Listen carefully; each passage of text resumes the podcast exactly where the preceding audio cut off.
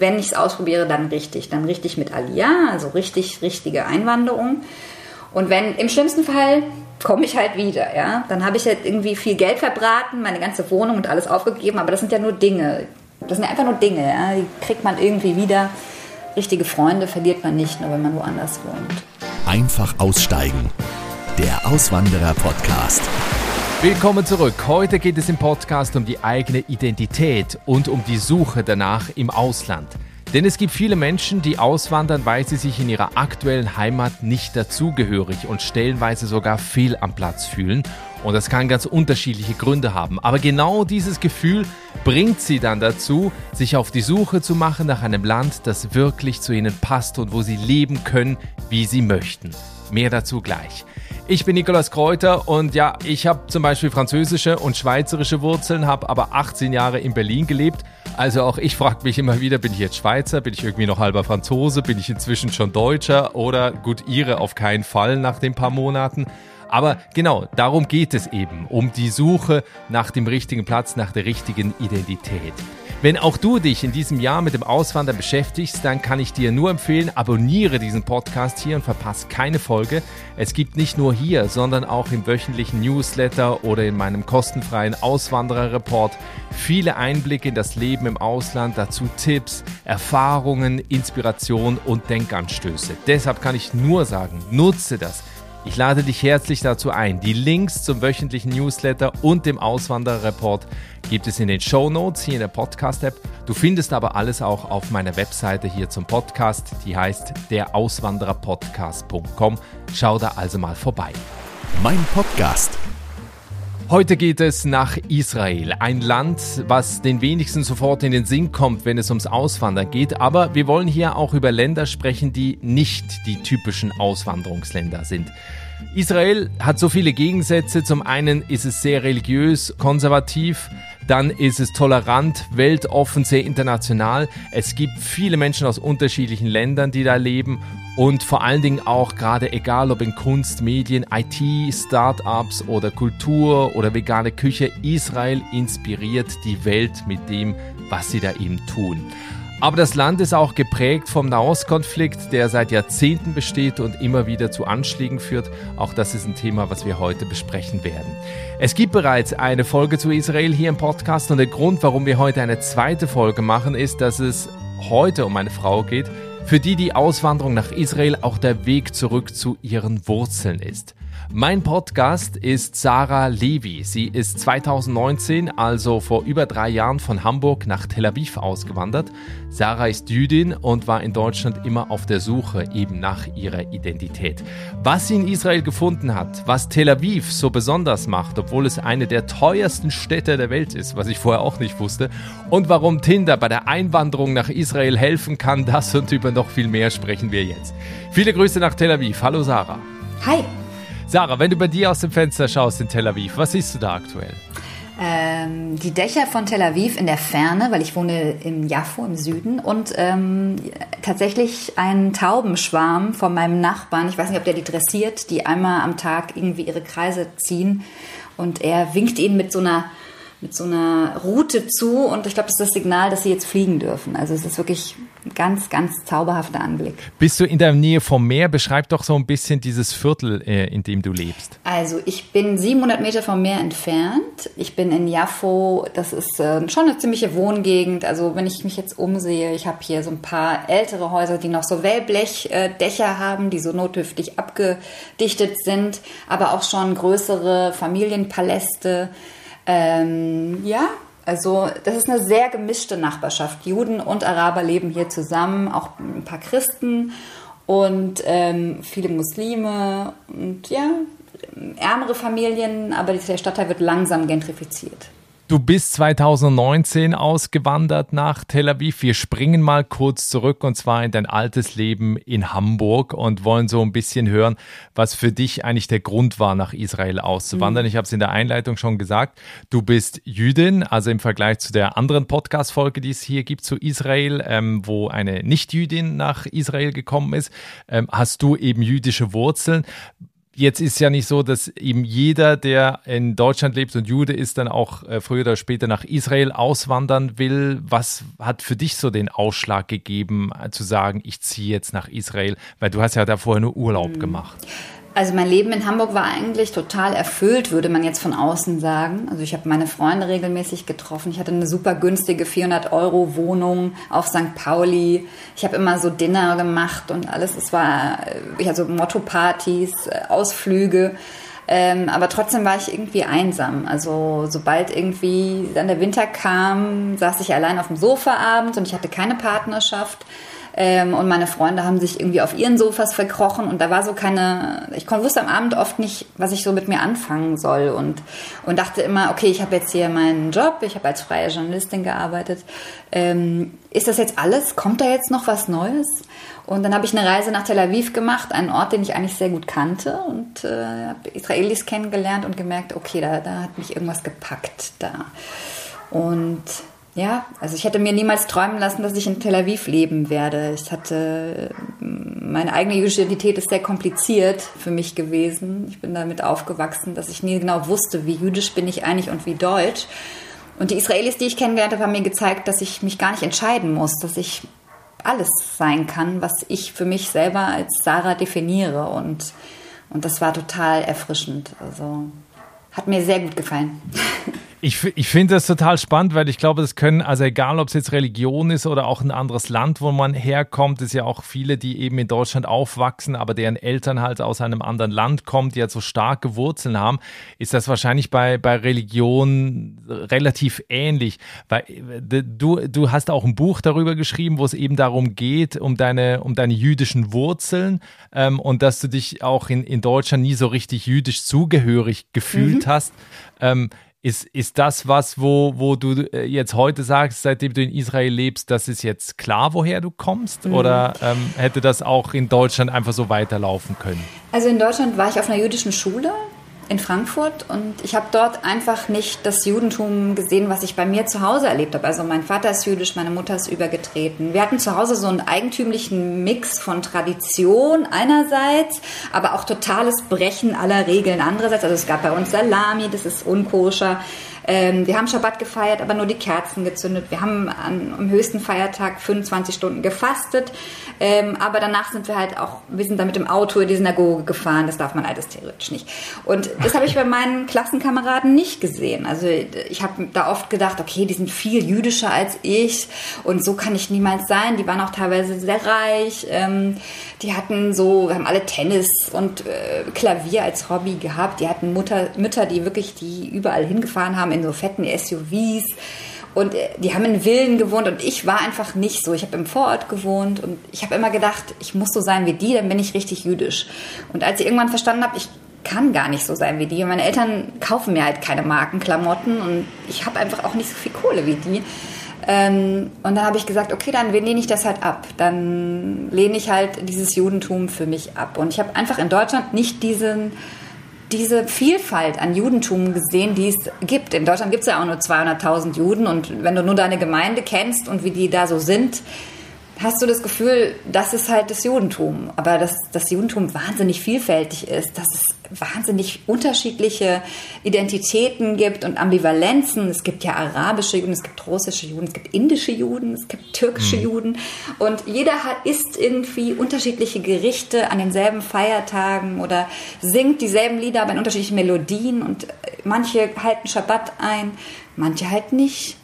Ähm, und hier in Israel gehst du halt in eine Bar und dann werden die Chanukka-Kerzen gezündet und dann wird getrunken. Ja? Und äh, an Pesach gibt es im Regal äh, nur ungesäuertes Brot. Und und das ist halt so einfach hier. Es ist wahnsinnig einfach, hier jüdisch zu sein. Und der ganze Kopfschmerz, den ich in Deutschland damit hatte und das Gefühl, mich entscheiden zu müssen, das habe ich hier nicht. Mhm. Also das heißt, 2017, da gab es äh, eben, glaube ich, eine Reise, wo du mhm. länger in Israel unterwegs warst und, und da hat das dann so quasi gezündet. Oder hängt das auch genau. mit deinem Freund zusammen, den du in dieser Zeit da kennengelernt nee, hast? Nee, den kannte ich noch nicht. Ah, nee, den okay. habe ich erst 2019 kennengelernt. Okay. Ähm, ich habe aber natürlich mega viel rumgeflirtet an diesem Urlaub. Ich war im Urlaub da ähm, und mit einer Freundin, die unbedingt wollte, dass ich ihr alles in Tel Aviv zeige. Ich so als die Jüdin, ja, die alles erklären kann.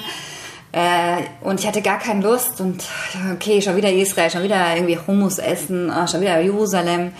Und dann haben wir aber wirklich bei und mit äh, Israelis zusammen gewohnt im Airbnb und ich habe ganz viele Israelis kennengelernt von, und eine Vielfalt kennengelernt, die mir gar nicht so bewusst war. Also da habe ich irgendwie äh, den einen kennengelernt, ähm, der jemenitische Wurzeln hatte. Also seine Großeltern kamen aus dem Jemen und die Großmutter hat noch jemenitische Tracht getragen und arabisch zu Hause geredet. Und ähm, dann gab es irgendwie äh, Juden aus Südafrika, die wir mit kennengelernt haben, aus den USA, aus Frankreich. Und jeder hatte so seine eigenen Identitätsprobleme. Also wie jüdisch bin ich eigentlich? Wie israelisch bin ich eigentlich? Und wie wichtig ist mir meine Ursprungsherkunft, ja? Wie meine Wurzeln?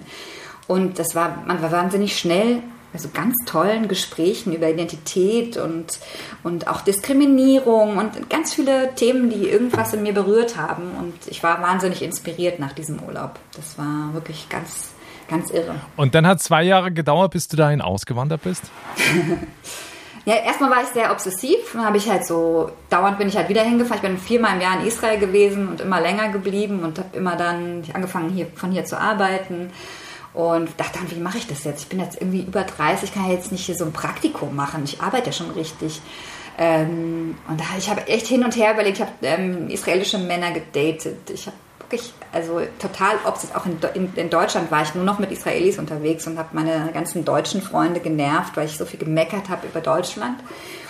Und ja, und irgendwann habe ich dann 2018 geschnallt, okay, nee, 2019 verfasst, ja, ich muss das jetzt machen, ich muss das jetzt ausprobieren und wenn ich es ausprobiere, dann richtig. Dann richtig mit Alia, also richtig, richtige Einwanderung. Und wenn, im schlimmsten Fall komme ich halt wieder, ja. Dann habe ich halt irgendwie viel Geld verbraten, meine ganze Wohnung und alles aufgegeben, aber das sind ja nur Dinge. Das sind einfach nur Dinge, ja. Die kriegt man irgendwie wieder. Richtige Freunde verliert man nicht, nur wenn man woanders wohnt. Und ähm, ja, dann habe ich irgendwie, natürlich bin ich auch so deutsch, ja. Ich habe dann gedacht, okay, Anfang 2019 habe ich mich entschieden, das zu machen aber erst für Dezember 2019, weil ich brauchte ja ein Jahr, um alles vorzubereiten. ja, und ich habe dann wirklich auch das Jahr gut genutzt. Also ich habe dann nochmal Sprachkurse gemacht und ähm, alles schön. Also ich habe Sachen versteigert, ich habe halt alle Papiere gesammelt, die ich brauche und also ich habe mich genau informiert, was, was, muss man alles so machen, wenn man nach, nach, Tel Aviv kommt. Wie findet man eine Wohnung? Wie findet man einen Steuerberater? Wie das so Sachen. Ich bin sehr gut organisiert. Cool, also ich kann das Buch vor allen Dingen empfehlen, Fünf Wörter für Sehnsucht, erschienen im Rowold Verlag 2022, also im letzten Jahr, aber noch ganz frisch. Ähm, wer da mal in diese Geschichte, also in diese sehr persönliche Geschichte von Sarah reinlesen will, wo das natürlich alles nochmal ausführlicher beschrieben wird, weil wir setzen jetzt eigentlich da an, äh, wo du eben in Tel Aviv angekommen bist, ähm, wo du dich da eingelebt hast. Wie sehr ist das so der Unterschied eben Hamburg, Tel Aviv auch von der Mentalität, von dem Leben her? Hm. Ich kann das ja jetzt kurz ein bisschen beschreiben, wie mein Tag so aussieht. Wenn, ich habe jetzt einen kleinen Sohn und wenn ich jeden Tag, wenn ich irgendwie mit dem raustrete, dann habe ich so meine Tour, die ich mache. Und dann komme ich irgendwie nach, nach 20 Metern beim ersten Typen, beim äh, Gemüseverkäufer vorbei. Und der drückt mir erstmal eine Banane für meinen Sohn in die Hand und macht so seine Sprüche mit dem. Dann gehe ich weiter und dann, hier gibt es eine ganze Nachbarschaft von Menschen, die mir jeden Tag mich begrüßen und irgendwie, einer hat mir mal eine Packung Windeln geschenkt, ähm, jeder hat mal andere Kekse. Also man wird ständig angesprochen, vor allem wenn man ein Kind hat. Und äh, die Leute sind wahnsinnig herzig und offen. Ja. Manchmal bringen sie auch einen dummen Spruch irgendwie, dass, dass sie finden, dass, dass, dass man irgendwie ganz schön dick ist, genauso wie sein Sohn. So. Also okay. solche Sprüche habe ich hier auch schon gehört ähm, von so älteren arabischen Männern. Aber gut, äh, vielleicht flirten die, so weiß man jetzt nicht. Ähm, ja, und das ist was anderes. Ich habe in auf St. Pauli, was ja eigentlich auch ein sehr offener Stadtteil ist, habe ich sehr viel Einsamkeit erlebt. Auch wenn ich irgendwie draußen auf der Straße war, habe ich manchmal tagelang, wenn ich, wenn ich meine Freundin nicht getroffen habe, mit niemandem im Alltag so richtig geredet. Und das ist etwas, was ich wahnsinnig schätze hier. So eine Herzlichkeit, eine Wärme. Man wird ständig irgendwie eingeladen zum Essen. Man kriegt tausend Tupperdosen mit, zum, was man alles, noch jemand hat gekocht und bringt irgendwas mit und ähm, ja, man ist weniger allein und das ist eine ganz tolle Kultur und das, das ist vielleicht auch was mittelmeerisch, meerisches oder wie man es sagt. Ähm, das ist äh, eigentlich sehr, sehr, sehr schön. So eine Geselligkeit, eine familiäre Geselligkeit. Jetzt hast du vorhin äh, gerade die Sprache erwähnt, Hebräisch. wie sehr, also wie verbreitet ist das da oder sprechen auch viele Einheimische Englisch? Also in Tel Aviv selber sprechen sehr viele Englisch, äh, auch sehr gut. Auch im Alltag? Im Alltag, ja, es gibt halt einfach, man muss halt sagen, Israel ist halt ein wahnsinniges Einwanderungsland. Das heißt, jeder, gefühlt jeder Dritte, den du triffst, der, der kann noch nicht so gut Hebräisch, weil er entweder das nicht seine Muttersprache ist und deswegen trifft man sich oft bei Englisch. Aber tatsächlich, ähm, wenn man aus Tel Aviv raustritt oder auch wenn man in ärmeren äh, und oder bildungsferneren äh, Nachbarschaften unterwegs ist, dann spricht da auch keiner Englisch, ja.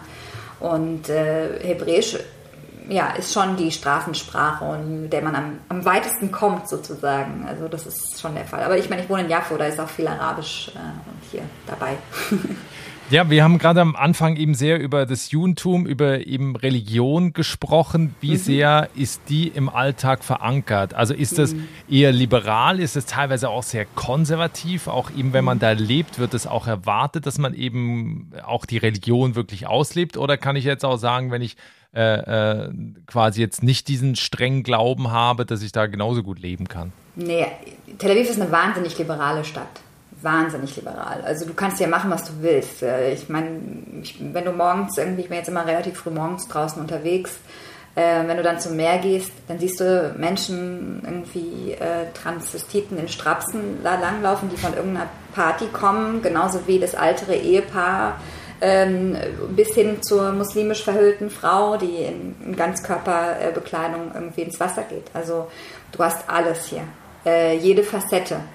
Und ähm, in Tel Aviv ist schon eher so Leben und Leben lassen. Keiner, keiner motzt den anderen an. Bisschen Berlin, ne?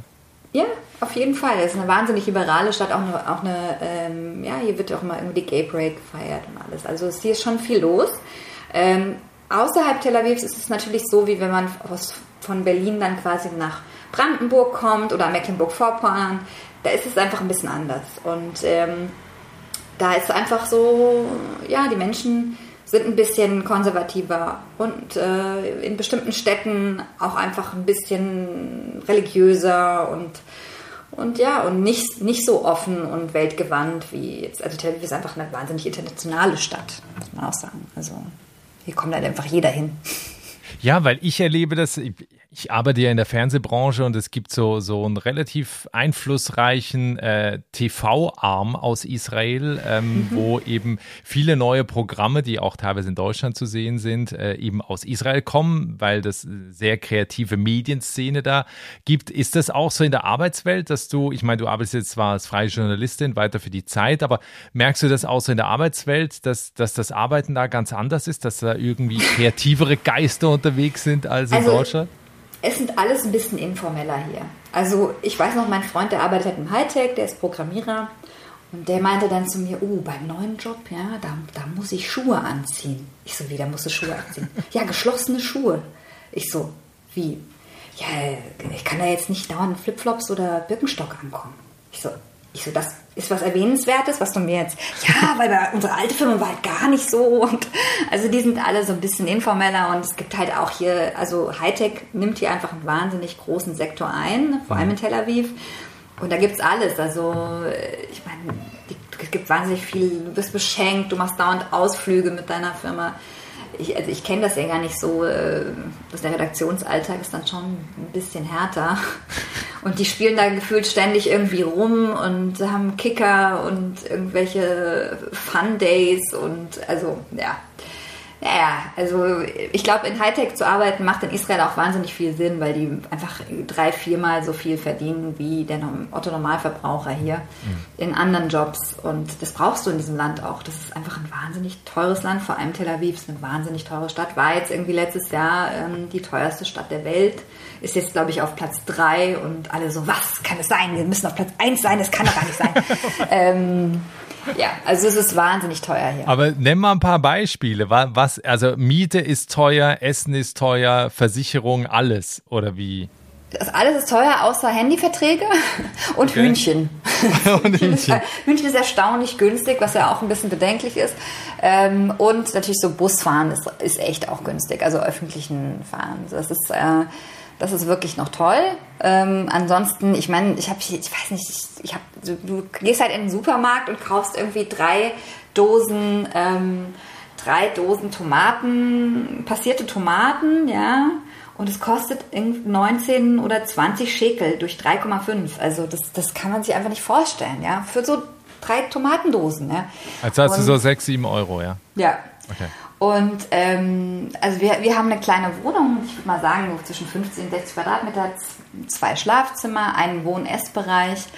Und wir zahlen 2000 Euro. Und das sind keine, noch keine Rechnungen dabei. Also da sind, und wir wohnen am südlichsten, südlichen Ende der Stadt, wo wirklich viele arme Menschen auch noch wohnen. Und wir wohnen nicht in den teuersten Vierteln und ähm, das ist schon Wahnsinn. Also, und da sind noch nicht die Nebenkosten da drin. Aber verdient man dann auch entsprechend? Wenn man in Hightech arbeitet, ja. Sonst nicht. Wenn man nicht in Hightech arbeitet, also der, ich glaube, der Mindestlohn liegt irgendwie hier bei 5.000, 6.000 Schekel. Ähm, und das, das Durchschnittsgehalt liegt irgendwie bei, also wirklich es ist so gering, dass ich mich immer frage, wie machen das die Leute hier, die hier in Tel Aviv immer in den ganzen Cafés sitzen und alle Zeit der Welt zu haben scheinen. Aber man, wenn man genau hinguckt, sieht man, dass viele Leute Ewigkeiten nur so an einem Espresso nippen und ewig dann da ihren Laptop aufgesetzt haben und dann, und ja, also viele meiner Freunde, die irgendwie über 30 sind, wohnen noch in WGs. Das gehört halt auch dazu oder ziehen ab und zu wieder bei ihren Eltern ein, weil sie sich gerade, weil es gerade irgendwie beruflich nicht so läuft und ja, das ist halt. Ja, weil das ist auch das, woran ich mich noch aus dem letzten Gespräch eben zum Thema Auswandern nach Israel erinnere, dass das Arbeitsleben da eben halt auch stressiger ist, dass man auch ständig erreichbar ist, dass eben normal ist, dass man auch halt eben nach Feierabend noch arbeitet, dass man halt irgendwie dadurch wahrscheinlich auch seinen Lebensunterhalt dann verdient, ne, durch diese Mehrarbeit. Also ich kann es nicht genau sagen, da ich noch nicht für israelische Auftraggeber arbeite. Ähm, ich kann das nur von meinem Umfeld sagen, aber ich muss sagen, in, in, Hamburg war das jetzt nicht so viel anders. Als freie Journalistin bist du auch ständig irgendwie auf Abruf. Ähm, du kannst dir nicht alles immer aussuchen, was du machst, ähm, selbst wenn du auf einer Journalistenschule warst. Du musst schon manchmal Brotjobs machen, um irgendwie über die Runden zu kommen. Und äh, dann, das heißt dann halt auch oft, ich habe auch mal fürs Fernsehen gearbeitet, da war ich auch irgendwie Tag und Nacht erreichbar. Es war dann irgendwann so, dass ich meine Chefin dazu gebracht habe, meine Handyrechnung zu zahlen, weil ich es nicht mehr eingesehen habe, weil ich sowieso dauernd nur mit ihr telefoniert habe und dachte so, komm, also da kannst du es auch bezahlen. Ähm, also das gibt es auch in Deutschland. Ich weiß nicht, ich habe aber Freunde, die mehrere Jobs machen, um sich das Leben hier leisten zu können. Mhm. Was sind denn die Bereiche, wo am meisten Leute gesucht werden, denn jobtechnisch in Israel? Tatsächlich ich glaube, so alles, was irgendwie so Kundendienst äh, angeht, Customer ja genau, Support. Customer Support mhm. im Hightech, das ist auch, glaube ich, echt ein guter Marketing, immer ganz viel. Ähm, ich glaube, dass, dass damit kommt man auch am ehesten. In Hightech kannst du immer Deutsch, Englisch können. Ja, also Englisch ist mhm. da total verbreitet. Es gibt ganze Firmen, die nur Englisch reden. Die haben das einfach als Policy, dass man einfach nur Englisch spricht.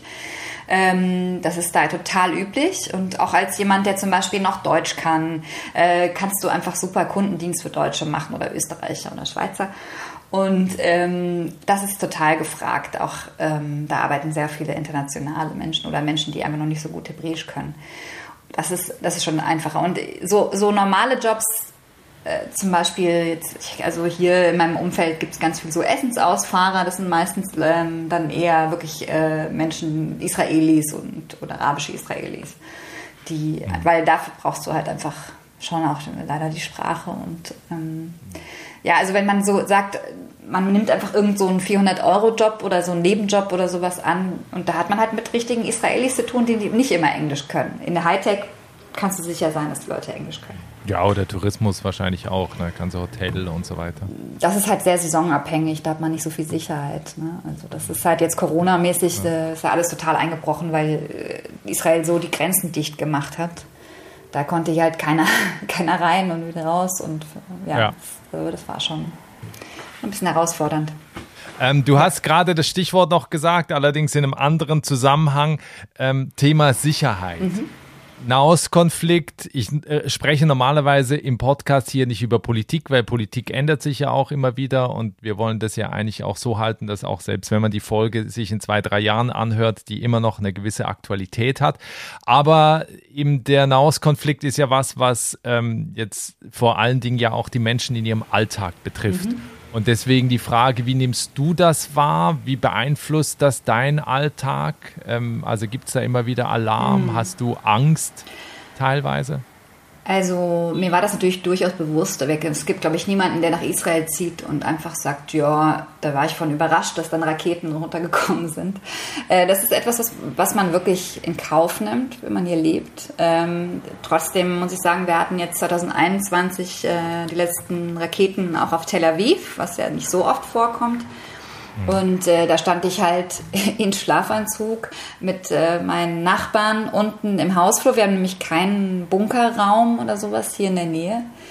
Und äh, im Hausflur gibt es so eine Stelle, die irgendwie ummauert ist. Und da haben wir dann halt rumgesessen und gewartet, dass es vorbei ist. Und ähm, dann fiel mir natürlich auch auf, dass da nur meine jüdischen Nachbarn standen und meine arabischen Nachbarn sind gar nicht erst runtergekommen. Und dann haben wir da gestanden und hörten unsere Nachbarn bei manchen Raketen auch klatschen. Und das war so der okay. Punkt zum ersten Mal, dass ich mich wirklich unsicher gefühlt habe in Israel. Und äh, es waren auch meine ersten Raketen. Ich war dann auch ein bisschen äh, posttraumatisiert von, von diesen Sirenen. Nicht von den Raketen selber, sondern von den Sirenen. Die machen einfach total, einen total irre. Und das Warten auf die Sirenen mehrere Tage lang, das war auch gruselig. Ähm, aber das Komische ist halt, du machst das mit, du bist dann, kannst dann schlecht schlafen für ein paar Monate und bei jedem Aufheulen von irgendeinem Motorrad schreckst du total auf und dann vergisst du es.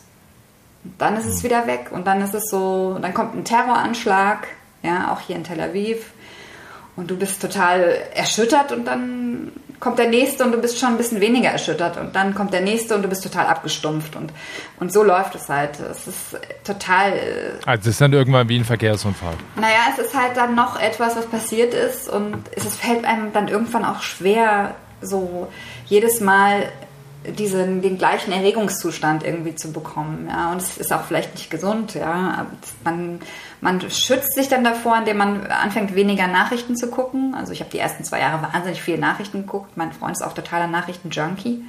Und dann habe ich jetzt einfach auch mit irgendwie Schwangerschaft und Kind und so ab aufgehört, weil mich das so aufgerieben hat.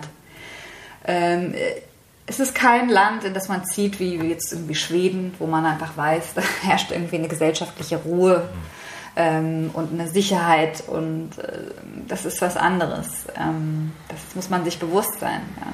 Ja, sicher, sicher eine der, der, der schwierigen Situationen wahrscheinlich in, in den Jahren, also in den drei Jahren, in denen du in Israel lebst. Auf der anderen Seite, was war bisher der schönste Moment? Also wo du auch gesagt hast, äh, also wahrscheinlich die Geburt deines Sohnes, aber vielleicht findest du noch einen anderen Moment, der mit dem Land zusammenhängt, mm.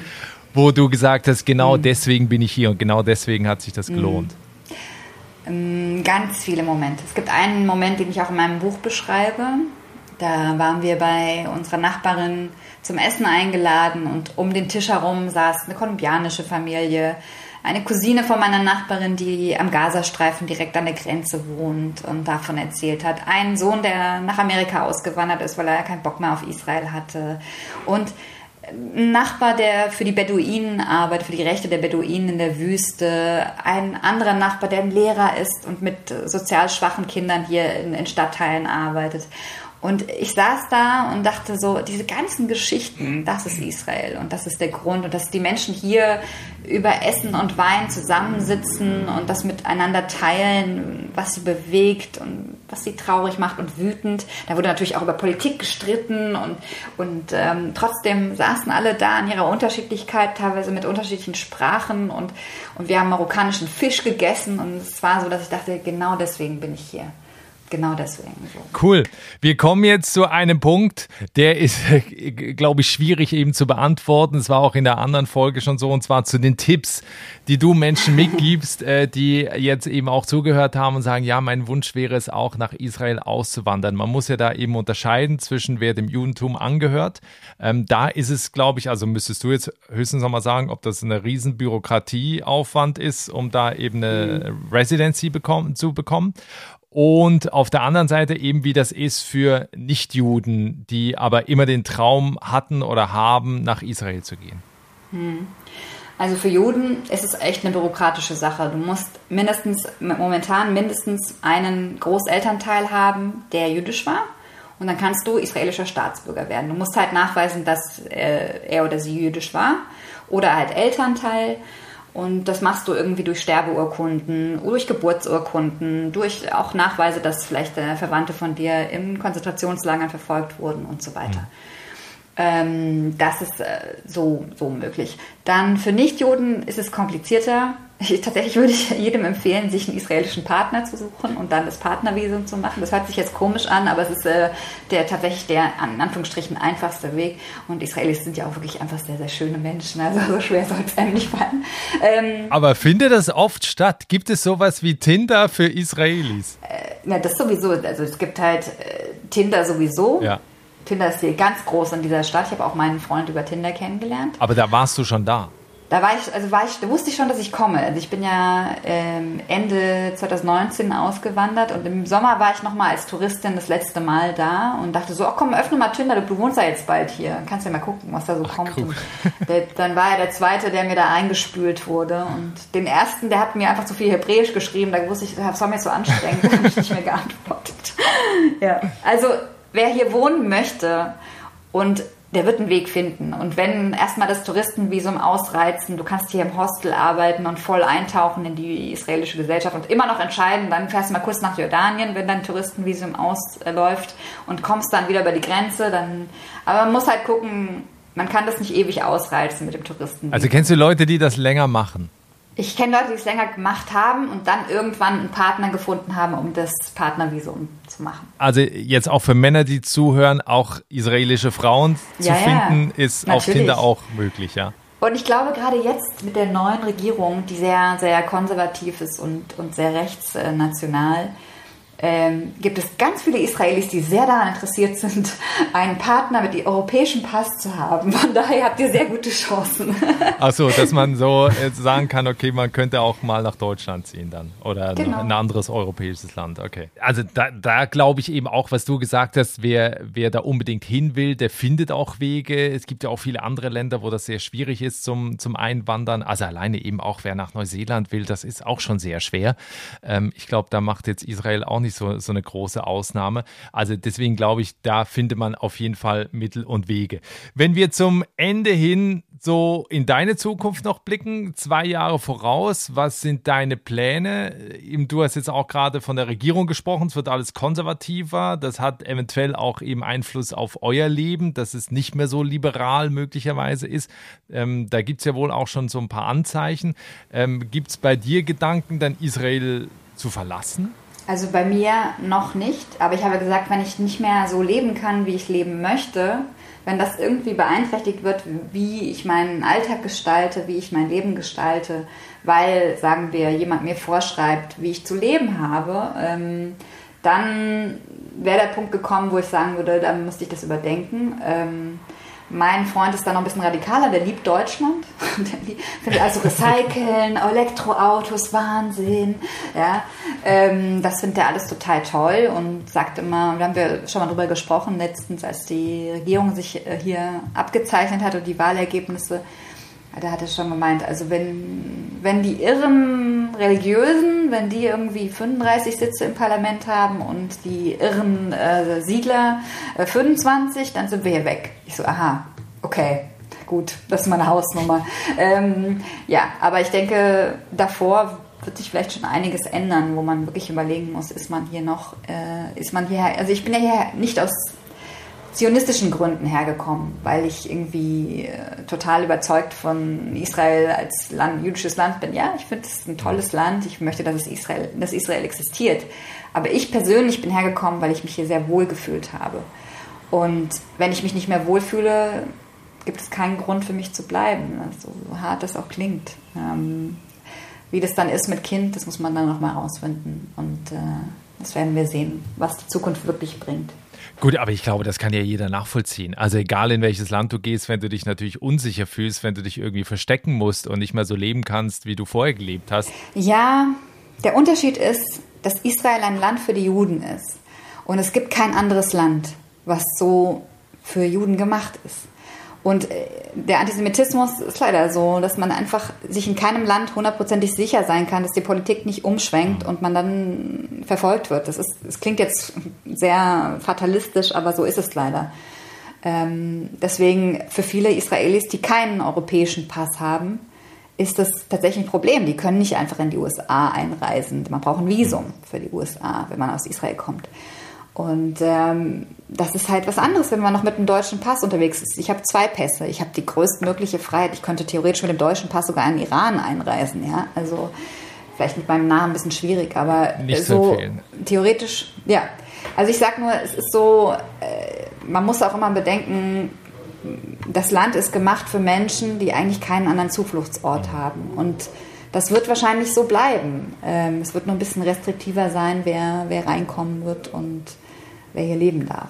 Deswegen, man muss es, es ist nicht keine so einfache Entscheidung, wie wenn man einfach sagt, ich, ich ziehe hier weg, wenn es beschissen ist, ja. Das würde man bei jedem anderen Land machen, aber Israel hat halt eine Sonderstellung für viele jüdische Identitäten.